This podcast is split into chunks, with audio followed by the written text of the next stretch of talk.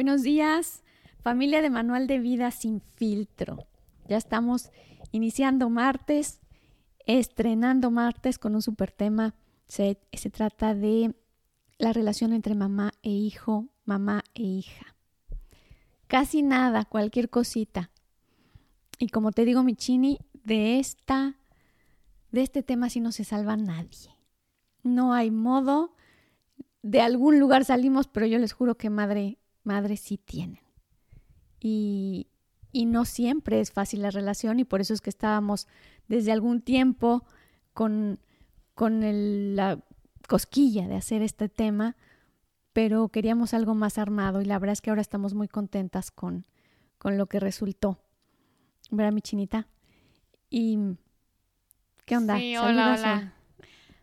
La verdad estamos súper contentas de presentarles este tema, sobre todo porque pues el podcast es madre hija, entonces esto de la relación madre hija ya la tenemos masticada y dominada y, y este podcast de por sí nos forza mucho a, a convivir mucho entre las dos, entonces está muy padre, pero digo, el chiste es hablar un poco de los conflictos que puede haber entre madre e hijo, madre e hija y qué tipo de tips podemos usar para mejorar esta relación, para que, pues, o sea, se lleven mínimo más pacíficamente, ¿no? Hay unas muy conflictivas que a veces es bueno a veces mantener tu distancia, pero hay otras que si las nutres bien, o sea, pueden ser las relaciones más importantes de, su, de tu vida y tu apoyo más grande en la vida, ojalá uno de ellos sea siempre tu mamá.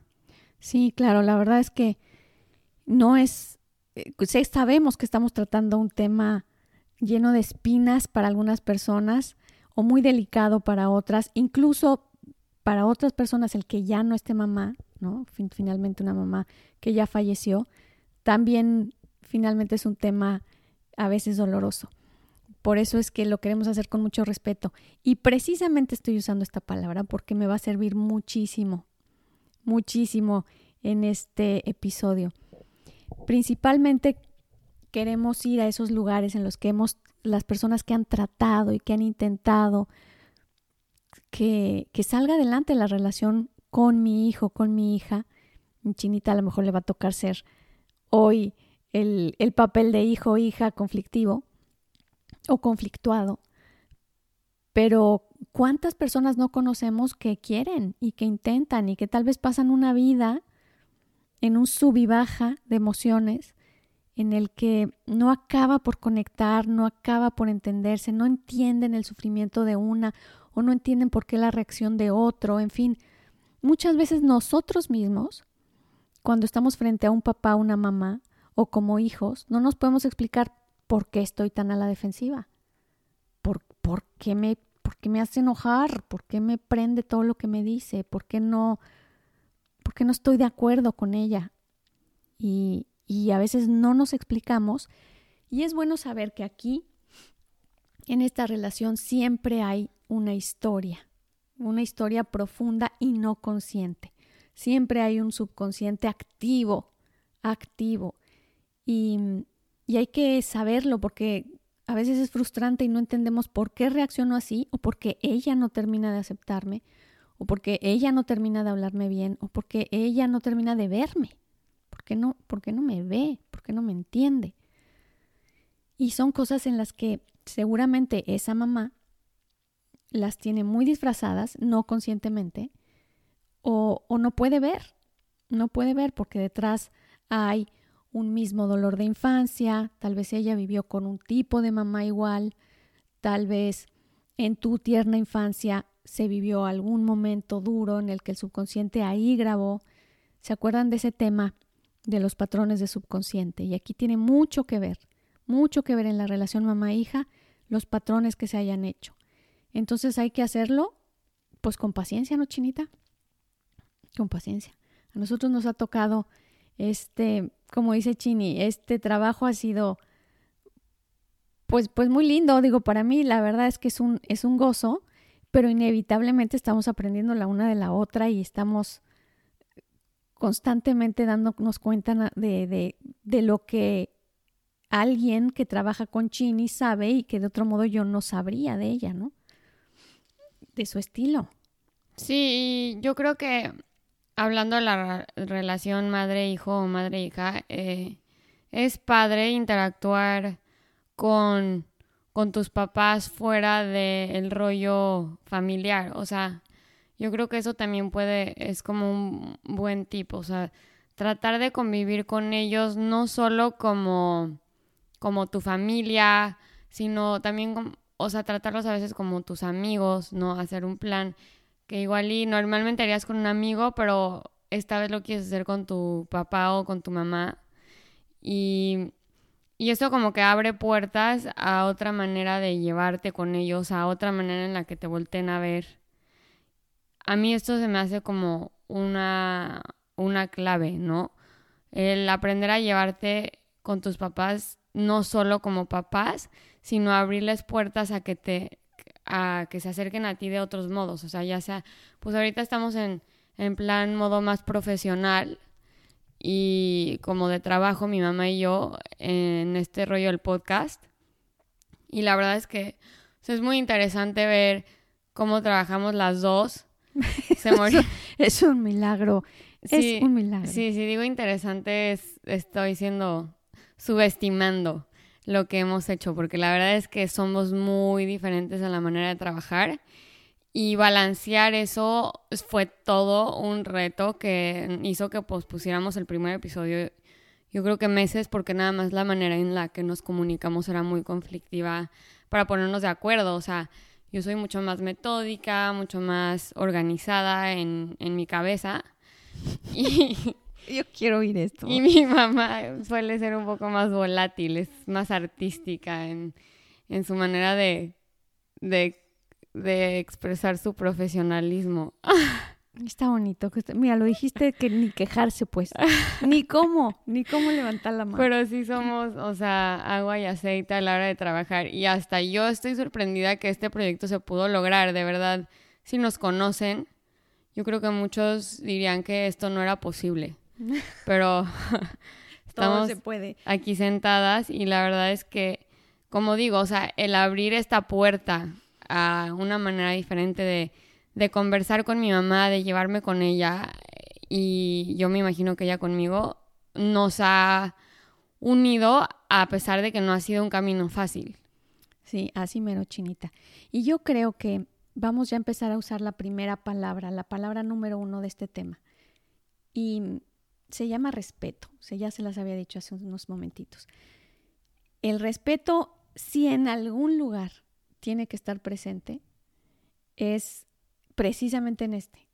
Y es muy importante saber qué es precisamente el respeto, ¿no? Porque a veces pudiera parecer que dices, bueno, tanto respeto, tanto respeto va a ser distancia en la relación, ¿no? O sea, la trato con tanto respeto que ya le voy hablando, estoy hablando de usted o cómo, cómo quieres que se trata de que cada vez haya más confianza. Y si no tienes confianza con tu mamá, entonces ¿con quién? Entonces, precisamente confianza no es lo mismo que respeto.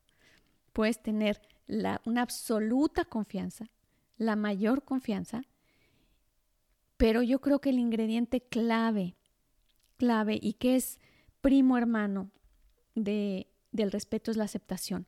Entonces son las dos palabras número uno, que cuando las tenemos presentes son, son el salvavidas de la relación porque la verdad es que la confianza en estas relaciones nos da permiso, lo digo entre, entre comillas, nos, da, nos damos permisos de decir cosas, de opinar, de dejar ir miradas que, que no van, que, es, que solo con esa persona, no sé si también les ha tocado ver que los matrimonios así ya grandes son monísimos con todo el mundo, son lindísimos bueno, un, dulcecito. Pero los ves hablándose el uno al otro y dices, ¿pero qué pasó?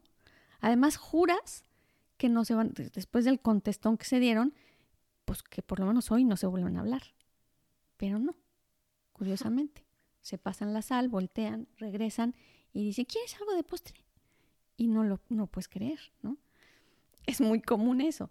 Entonces, por ahí dicen que la confianza apesta y a eso se refieren un poco cuando dicen, eh, cuando dicen esa frase, porque El respeto es lo que hace, lo que da la comodidad, lo que permite que tú, que tú seas libre y que haya una línea de expresión y que mm, y sentirme cómoda en una relación. Y la primera en enseñar el respeto debe ser una mamita. ¿no?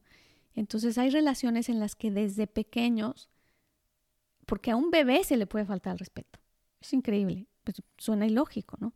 A un niño de tres años se le puede faltar el respeto. Digo, no me refiero a nada más serio, ni faltar a su integridad o su dignidad, pero, pero sí, faltarle al respeto, estarle eh, callando, estarlo em, interrumpiendo, incluso de verdad hay, hay, que ser muy sutil, muy, muy sensible para siempre cuidar y respetar a un hijo.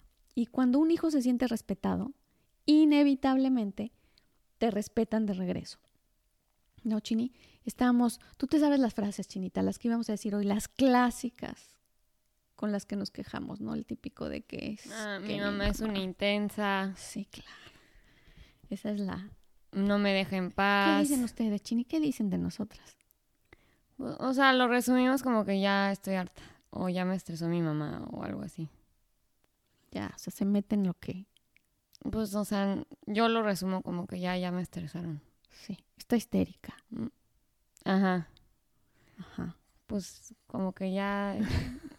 no sé, hay un punto que ya no, ya no aguantas a tus papás. Que implica que te invaden, que estás... Que es, exactamente. Yo creo que eso sería... O sea, ahí es cuando yo más, este exploto en lo personal. Cuando siento que, que invaden mi espacio, eh, yo, me, yo me siento muy incómoda y es, o sea, lo primero que quiero hacer es como, como que irme a, a mi espacio, pues. O sea, ahorita la cuarentena, eso yo creo que fue un gran reto para todo el mundo porque no, no teníamos tanto espacio personal, o sea, no podíamos salir a para orearte poquito de, de tan convivencia. De tanto amor. De tanto amor. Pero sí, yo creo que a mí en lo personal eso de, del tener mi propio espacio es súper importante. El espacio, de hecho, es uno de los aspectos del respeto. El sentir cuando, cuando un hijo necesita su propio espacio, cuando un hijo necesita su propia expresión. Eh, y, la verdad es que eh, los papás son los que vamos a ir guiando, la, dando la pauta de cómo, cómo se respeta, cómo te manifiesto que te estoy respetando. Pero otra palabra que es clave en este, en este tema es la aceptación. Y la aceptación, si se fijan, cuando estén oyendo a una mamá o a una hija muy cansadas de la relación, muy heridas por la relación, lo primero que van a notar es que no hay aceptación. Mi mamá no me entiende. Mi mamá cuando yo hablo, eh, generalmente está usando el teléfono. Mi mamá cuando, o, en fin, heridas, lastimadas, tal, pero tiene que empezar por aceptar, esto es mi mamá, esto es mi hijo. Eh, así es, así, así es su forma, esa es su expresión. Y la mayoría de las veces sabemos qué queremos de mi hijo, pero no qué es mi hijo me pasa también muy seguido en la consulta preguntar, bueno, pero por, por, qué haces esto? ¿Para qué tal? Porque quiero que sea así, porque le gustaría mucho el fútbol, porque el camino para el negocio con su papá va a ser este, porque queremos que sea. Pero de verdad, de verdad, poquitas veces encuentro un papá aceptando a un hijo. Y no quiere decir que diga, sí, hijos, flojas o la verdad, sí, ya sí lo acepto, sí. No, no se trata de resignación, pero se trata de entendimiento y cuando entendemos y aceptamos el que esto le pasa, esto está sintiendo, y sí trae una flojera tremenda todas las tardes, y sí resulta que está enojado con todo este grupito de amigos, y sí resulta que tenía que haber hecho irse a cortar el pelo, pero, pero no lo hace porque no le gusta mucho, le da flojera. O sea, entender aceptar esto es cuando una persona sabes, sientes que te acepta, abres más del 50% de tu canal de escucha. La comunicación mejora más del 50% simplemente por saber que soy aceptado, que no va a haber un juicio antes de que empecemos a comunicarnos, sino que después puede haber, pero, pero no estás poniéndome el es que si no fueras tan, es que si no gritaras, es que si llegaras a tiempo, es que si esperando esta perfección o exigiendo una relación em, casi perfecta. Tiene que entenderme. Una mamá tiene las expectativas, ¿no? Una mamá tiene que saber esto. ¿Cómo, cómo puedes no saber que no me gustan las fresas y que no me gusta que le pongas dos de azúcar? ¿Y cómo puedes no saber? Y como es, hay muchas expectativas que, que no permiten ya, porque está muy bloqueada, muy saturada esa, esa relación. De por sí tiende a saturarse. Tiende a saturarse.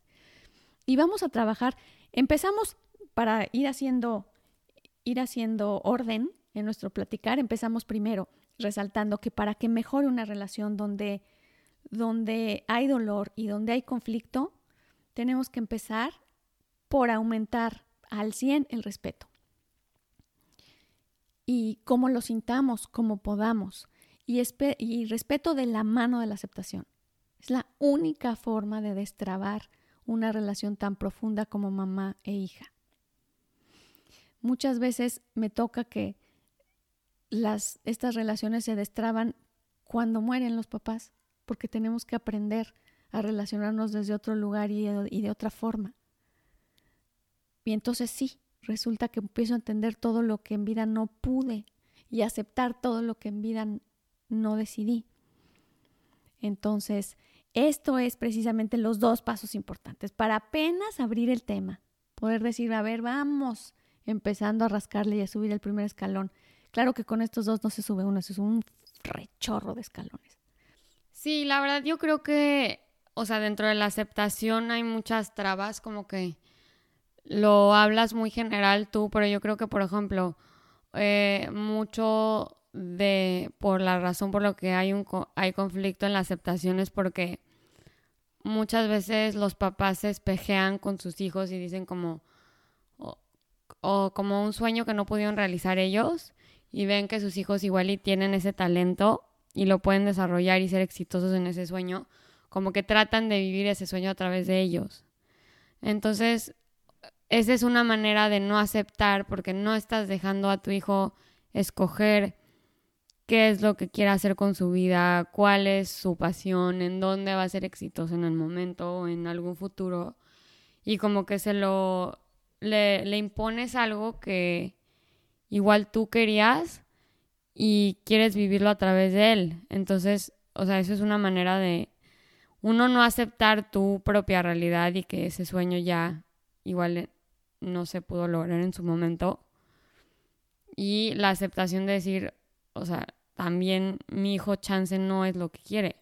No, y te entiendo perfecto. Muchas veces no es tan fácil como lo como lo estamos poniendo, o sea, tan evidente como estás diciendo cumplir un sueño. ¿Te acuerdas hace poquito que platicábamos con tu papi y decíamos, bueno, pero es que a mí me encantaría que ustedes vivieran unos dos años de experiencia en empresarial antes de lanzarse a su propio, a su propio proyecto y, o independizarse. Y yo lo escuché y me, me llamó la atención. Dije, ¿y por qué dos años? O sea, ¿por qué decir, me encantaría que trabajaran y tuvieran dos años de experiencia en una empresa? Y bueno, me pongo a estudiar su historia y claro, veo detrás la razón y el origen de por qué le parece la mejor opción. Y como él habla de eso, yo hablo del tema que me toque, ¿no? Y es lógico que los papás hablemos desde nuestra experiencia, porque no tenemos otra. Muchas veces no es que quieras cumplir tu sueño en él, sino que estás queriendo mostrarle el único camino que conoces. Y inevitablemente pensamos, bueno, es que si se sale de ese camino y va por otro, yo cómo lo guío si no lo conozco. Y ni siquiera lo hacemos de manera consciente, sino nos, simplemente nos sentimos inseguros y sentimos que no va a haber ese respaldo, la va a pasar mal, quiere hacerse músico, yo no conozco el mundo de la música y, y en juicio por lo que oigo, ¿no? Eso es lo que sucede, que nos cuesta trabajo hacer alto y decir, a ver, le gusta esto, a ver, esto le molesta. En este caso, aquí se pone nervioso cuando le habla uno así. Mm, se siente intimidado cuando pasa esto, se pone agresivo cuando... Y eso respetarlo, no cambiarlo a como de lo esto se quita porque se quita, ¿no? Eso es, eso es el parte del respeto, eso es tal como tú dices, ser muy, muy observador. Iba a decir muy observativo, pero qué bueno que no lo dije. Entonces, estar muy sensible en todas estas manifestaciones de lo que este hijo mío es. Y del otro lado, igual, chinita, hay que observar a la mamá, que le gusta, que no le gusta, que le molesta a la mamá. Cuando se pone de mal a la mamá, cuando se siente contenta. En fin, la verdad es que sí, es, es una relación de ida y vuelta.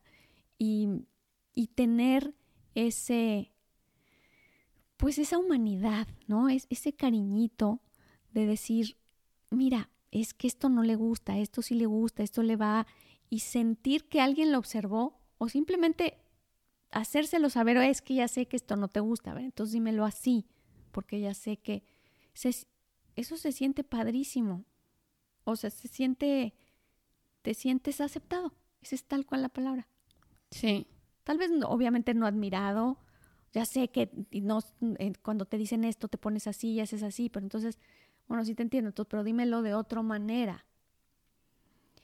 Entonces, es parte del, de lo que hablamos de respeto y aceptación, pero no significa que decimos, ah, es un flojazo, pues así es, mira, ya, ya sabemos que eres flojito y que va a seguir siendo, no quiere decir que vamos a, a tolerar o a, a dejar pasar todo aquello que lo vaya a hacer sufrir. Pero el primer paso para el cambio, número uno, es la aceptación. No hay otro, no hay otra forma. Sí, dentro de eso yo creo que también el, o sea, para llegar a la aceptación hay que como que abrir un, un espacio cómodo de donde las dos personas, o sea, mamá e hijo, puedan comunicarse al 100. O sea, yo creo que ahí es uno de los pasos más difíciles. O sea, si no tienes un espacio en donde te puedas comunicar cómodamente, no vas a llegar a la aceptación porque no se van a entender. O sea, persona que no se sabe comunicar, persona que no se da a entender. Y si no te das a entender, no te van a aceptar, ¿me entiendes? O sea, como que es uno, dos, tres. Y, y en el poderse comunicar bien y tener, abrir ese espacio cómodo de, de comunicación entre madre e hijo, yo creo que es importante como que sentarse y decir, sabes que a mí no me gusta cuando me hablas con este tono. A mí mm, automáticamente no me dan ganas de contestarte cuando me gritas del otro piso de la casa. Sigue. sigue, Mariana, sigue. Voy a pasarlo por alto. Y así, o sea, yo creo que hay muchas veces, o sea, a mí me choca que me griten. aquí va a haber, aquí va a haber golpes. Pero, pero, pero, o sea, automáticamente cuando, cuando mi mamá me grita del otro, o sea, si yo estoy arriba y ella está abajo y me grita, automáticamente lo que me vaya a decir me va a causar un poquito de enojo. No me, o sea, aunque... Pero, sí hablo con mucho cariño. Mm, pero de todos modos, o sea, no sé, no es tanto el modo, es como que nada más el hecho de que se está gritando. Ustedes tuvieran que oír, ¡Chine! Sí. Eso se oye. Y como que ya... hasta sintió feo aquí nada más con el grito. Pero yo estoy segura que hay muchos ruidos que las mamás repiten por costumbre o que a un hijo le molesta o una manera en la que se comunica que al hijo y automáticamente ya pones la barrera, o sea, volvemos a lo mismo, como que ya no quieres abrir la comunicación. En cambio, o sea, si dices de que, oye, a mí no me gusta que me estés gritando así, cuando haces eso, ya no me dan ganas de hablar contigo. Y la, y la otra persona que, que escuche esto, o sea, ya sea la mamá o el hijo, eh, decir como, ah, ok, o sea, no me lo voy a tomar personal, voy a tratar de gritarte menos seguido. O algo así, como que sí dar ese ceder y, aceptar y como que... Qué fuerte, ¿no? Es que es tan intensa la relación, es todo el tiempo, es que crecemos con ella. Sí, y es que si no, de, si ya de una manera, si ya de, el, de puro principio quieres comunicarte con tu hijo y le, le empezaste diciéndole, Chini, ven a hablar conmigo y le gritas del otro. Entonces ya eso ya rompió. O sea, ya rompió con la comunicación, ya no se van a querer abrir igual, ya no van a querer como que eh, darse a entender porque no dan ganas de sí, platicar. Porque no es la misma actitud, ya no puede haber la misma actitud y hay un patrón, tal como tú dices, hay un patrón que con ciertos simplemente ruidos, olores, olores, ruidos, circunstancias, el subconsciente está todo el tiempo a cargo y ejerciendo eso desde ese lugar en el que no nos damos cuenta por qué me estoy enojando, por qué, porque hay todo un contexto que ya no funcionó. Y vale la pena cuando no está funcionando hacer un alto y tomar en cuenta todos estos detallitos de decir, mm, ¿qué tal si lo digo? ¿Qué tal si me expreso? ¿Qué tal si acepto? ¿Qué tal si em, hablábamos del 5 por 1? ¿Qué tal si tengo más eh, detalles de afirmativos, o sea, apreciaciones, decir, oye, qué padre te ve el pelo, oye, eh, padres tus zapatos, me gusta cuando cantas, qué rico salió la sopa, y después que siempre sean esos más que las instrucciones. Ese es el famoso 5 por 1 que ya habíamos mencionado. Pero también hay otra cosa que quiero poner en la mesa. Hay situaciones y relaciones mamá-hija tan dolorosas, tan dañadas, o tan distanciadas ya, que pareciera que, que ya no tienen remedio, ¿no? Que, y además que es un espacio en que cuando un ser humano tiene ese vacío de, de no recibir amor desde esa relación en específico, suele generarse un vacío alrededor. O sea, es expansivo, vamos a decir, porque la relación con la mamita es muy importante para toda tu psique. Y lo mismo para con un hijo. Y, de verdad, yo no había pensado, o sea, obviamente yo sé que una relación madre-hijo es extremadamente importante, pero nunca había entendido hasta qué nivel, o sea, biológicamente y como emocionalmente y todo, puede llegar a, afectar tu, tu bienestar emocional y en general físico y todo, la relación con tu mamá hasta que vi, y va a sonar fuerte, pero este video de, de, George Floyd cuando, o sea, causó todo este escándalo que, que lo mató el policía, em, que grita mamá, mamá, mamá, cuando está a punto ya de morirse, yo, o sea, de verdad me puse chinita, me salieron lágrimas, dije, qué cañón que en los momentos ya casi de, de literal de... De auxilio. De a dos de tu muerte, ¿no? O sea, en la primera persona que quieres que esté ahí para, para reconfortarte, reconfortarte, como que, que te traiga este sentimiento de que estás seguro y bien o lo que sea, sea tu mamá, o sea, y ahí estuvo como muy gráfico, o sea, me acuerdo y de verdad me, me rompe el corazón, pero, o sea, ahí es cuando te das cuenta hasta a qué nivel literal biológico y emocional puede llegar esta relación. Sí, es muy, es muy, muy profunda. Por eso es que siempre vale la pena, siempre vale la pena hacer. Y aparte es evolutiva, todo el tiempo está cambiando, todo el tiempo está en transformación y todo el tiempo necesita trabajito, cariñito. A veces queremos solo sacar de ella. Eso es lo que sucede, que muchas veces la expectativa es de una mamá debiera hacer esto, una, de, una mamá debiera saber que me gusta, una mamá debiera, o un hijo debiera contestarme así, un hijo debiera pasarme su primer eh, sueldo, un hijo debiera... Tenemos como... Cada quien... Expectativas. expectativas. Y a veces creemos que de ahí debieran salir solo pues solo aplauso y gozo y el trabajo no lo no lo incluimos en parte de Claro que una mamá siempre está trabajando su relación, un hijo siempre está trabajando su relación, pero a veces no lo estamos trabajando inteligentemente. Por eso es que les decía, sí, que ibas a decir. Y, y, yo creo que si no la trabajas inteligentemente, ya sea hijo o madre, o sea, siempre va a caber un poco de culpa, a menos que seas un poco, o sea, estés bloqueado, no sé, pero siempre va a caber un poco de culpa en no trabajar esta relación que es como tan básica y humana en la vida. O sea, siempre hay que como que saber qué chance no vas a recibir en esa relación, ya seas hijo o madre, pero para tener esta paz mental, como hablamos del perdón hace un par de episodios, o sea, para tener esta paz mental yo creo que es básico el, el aprender a llevarte, el aprender a comunicarte, el aprender a estar. Si no recibes, el aprender a que no voy a tener expectativas, pero yo voy a dar lo que puedo dar. Y acabas de decir algo bien importante, Chinita. Esto tiene un, es un arma de dos filos. Esta culpa y el decir, lúchala como de lugar, sucede mucho, por ejemplo, en personas de mi edad, que los papás empiezan a depender un poco más o ser un poco más frágiles o a enfermarse literalmente, y ves a los, a los hijos hablando de los, de los papás como, como si fueran sus hijos. Y además faltando al respeto una y otra vez. ¿Tú te vas a llevar a mi mamá o te, o te la vas a traer tú?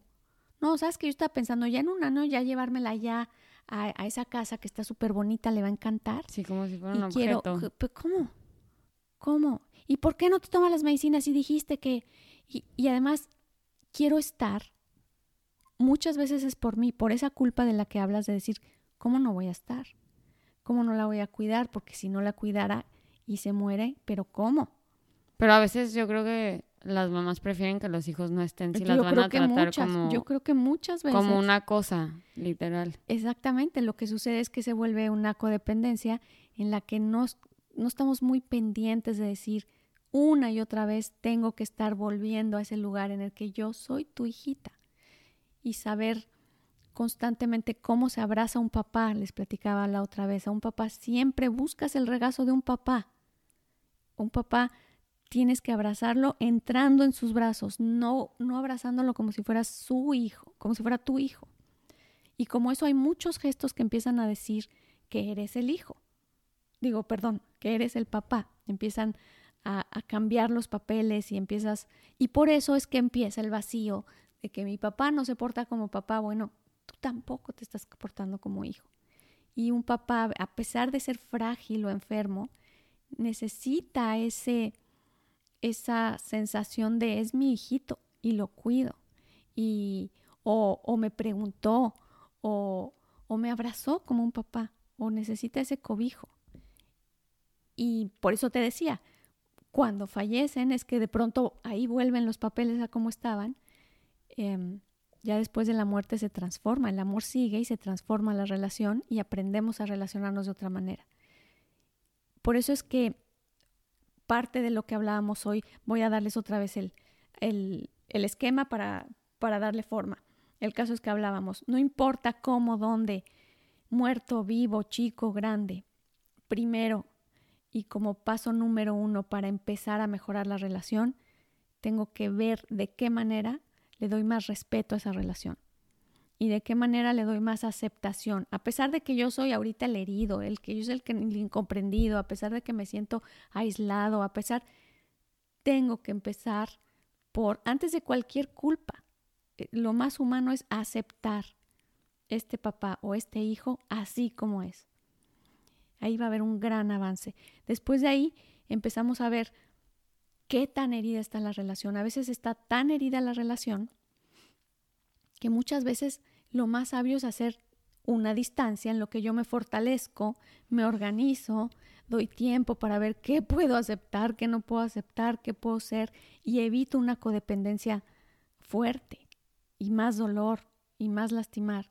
Entonces es muy sabio muchas veces hacer una distancia, no un silencio, no una separación permanente, no, no terminar con esa relación y decir, pues ya, aquí no hay madre que valga sino, sino eso, un espacio para poder fortalecerme y ver con claridad.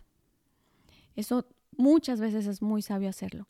Y otra, otra que, otro tip que queremos darle, con el que queremos cerrar, es que em, en la vida, cuando, cuando no hay un equilibrio en una relación en la que tenemos expectativas y decimos, ¿qué crees? Que esta relación con mi mamá, por la circunstancia de sufrimiento, de vida o por la historia de mi mamá o mía, va a ser una relación en la que yo me voy a sentir mayormente dando. Es una relación en la que yo doy más de lo que recibo. Y empiezo por aceptar que así es. Pero cuando empiezo a equilibrarlo en mi vida y decir, bueno, pero está mi esposo. Y mi esposo eh, ahí encuentro una relación en la que está mucho más equilibrada. Y está mi, mi hija, por otro lado, en la que la verdad es que yo recibo. Recibo siempre cariño, recibo buen humor, recibo... Y está así, ¿no? Cada relación las vas analizando y es bueno equilibrar las relaciones en general, no querer cada una. Aquí, aquí ya di mucho, quiero recibir. O ya recibí mucho, quiero dar a fuerza. A veces no puedo dar en esa relación. Pero puedo equilibrarlo a nivel vida y entender que hay relaciones en las que yo mayormente voy a tener la oportunidad de dar. Y hay relaciones en las que mayormente voy a dar, tener la oportunidad de recibir, de dar servicio o de, en fin, cada una para lo que toque. Es como saber que las manzanas dan manzanas, las peras, los perales dan peras y los manzanos manzanas. Y no pedirle a un manzano que te dé una guayaba porque, porque no, porque es frustración, porque es bloqueo, ¿no? estancamiento. Y, y se puede ¿cómo les digo? Empieza una tranquilidad y una aceptación y una claridad de saber, a ver, así es esta relación, es una relación mamá-hija, es indispensable en mi vida y así la voy a equilibrar y así voy a empezar por aceptarla, sabiendo que aquí me o aquí mayormente recibo. Muchas veces recibes, recibes y los papás no se dejan dar. Y yo creo que esto a mí me ha servido mucho como el saber que, o sea, hay relaciones en las que voy a solo recibir y hay relaciones en las que solo voy a dar. Y normalmente cuando empiezas a ver desde esa perspectiva y como analizar tus relaciones desde esa perspectiva, te das cuenta que el amigo que te caía mal y con el que estabas peleándote todo el tiempo era precisamente porque era una relación en la que solo dabas y no recibías. Pero si lo quieres, ni modo, o sea, va a tener su etiqueta tal cual. Aquí yo doy, no recibo. Y luego, pero luego vas a tener un amigo que solo te, en donde solo recibes y no das y no pide. Y entonces ahí así la etiquetas. Y yo creo que en el momento en el que puedes analizar las personas más importantes de tu vida y como ir etiquetando este tipo más de... Que etiquetando, aceptando, ¿no? Así lo sí, Pero, o sea, me, me, refiero, o sea, le pones el título, ¿no? Para que sepas que así es.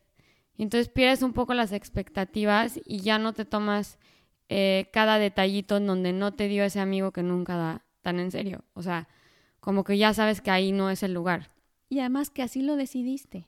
O sea, así lo estoy porque quiero estar. Sí, o sea, yo, yo estoy aquí no porque voy a recibir, sino porque le tengo un cariño de cierta manera a esta persona. Para mí esto ya es un servicio. Ya sea un cariño por sangre, o sea, con tu mamá, o, o sea, con un amigo que nada más es el cariño por, por la simple persona que es y porque lo quieres.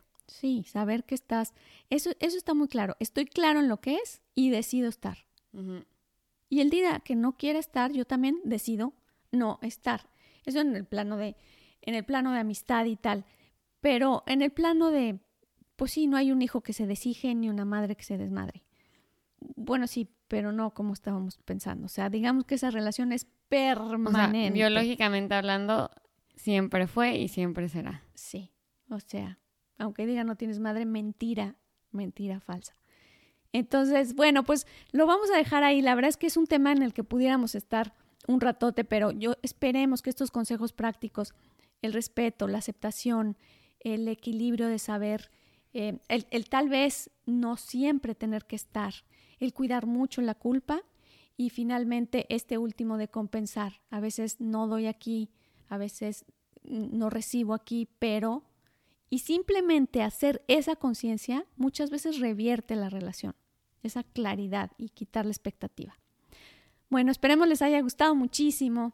Ya estamos listas, Chinita, para el siguiente. Hasta el próximo martes. Ahí les tenemos unas sorpresitas para el que viene. Sí,